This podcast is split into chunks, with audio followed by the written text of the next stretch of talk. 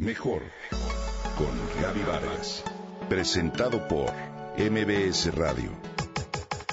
Comunicación, imagen, familia, mente, cuerpo, espíritu. Mejor con Gaby Vargas.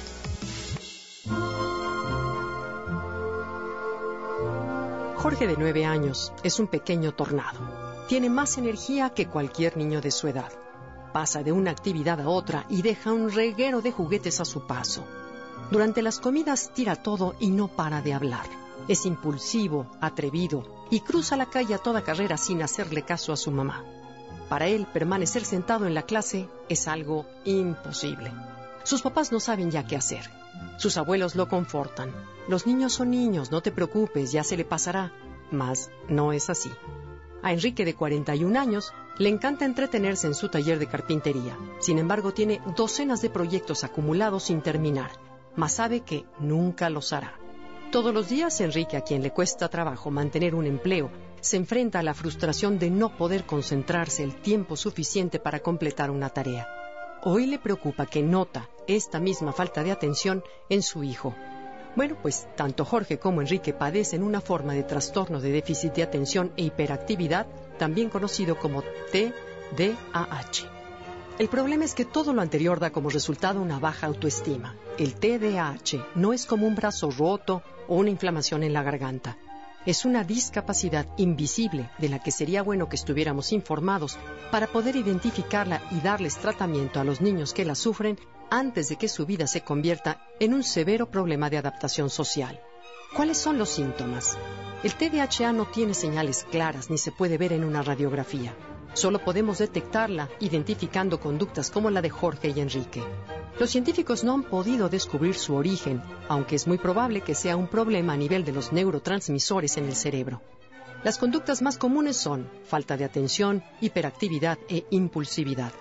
No todos los niños que son hiperactivos, despistados o impulsivos tienen TDAH. No es el resultado de un problema familiar, de malos maestros o de mucha televisión. Todos alguna vez hemos dicho cosas inapropiadas, saltamos de una tarea a otra o nos hemos olvidado de las cosas. Para poder determinar este padecimiento hay que considerar lo siguiente. ¿La conducta es excesiva y permanente? ¿Las reacciones suceden en varios escenarios o solo en lugares específicos como la escuela y el trabajo? ¿Cuáles son las señales de falta de atención? Se distraen fácilmente con sonidos o cosas irrelevantes. Presentan dificultad para poner atención a los detalles y son torpes en los deberes de la escuela, trabajo y otras actividades. Parece que no escuchan cuando se les habla Rara vez siguen una instrucción completa. Son muy olvidadizos, les disgusta participar en tareas que requieren esfuerzo mental sostenido. Juguetean también con las manos o los pies o no se quedan quietos. Se levantan de su asiento cuando deben estar sentados, se mueven excesivamente y pronto se inquietan. Pueden ser necios, tener carácter explosivo, ser belicosos o desafiantes. Hablan sin parar y responden impulsivamente. A los niños con este síntoma les cuesta trabajo controlar las reacciones inmediatas, por lo que actúan antes de pensar. Suelen hacer comentarios inapropiados y no es raro que se muestren reacios a participar en juegos que requieren de reglas estrictas.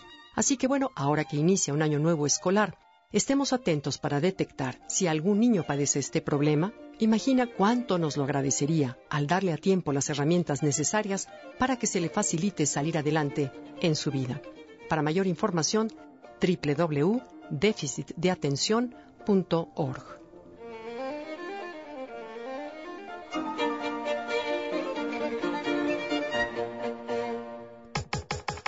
Comenta y comparte a través de Twitter. Gaby-Vargas. Gaby-Vargas. Mejor con Gaby Vargas. Presentado por MBS Radio.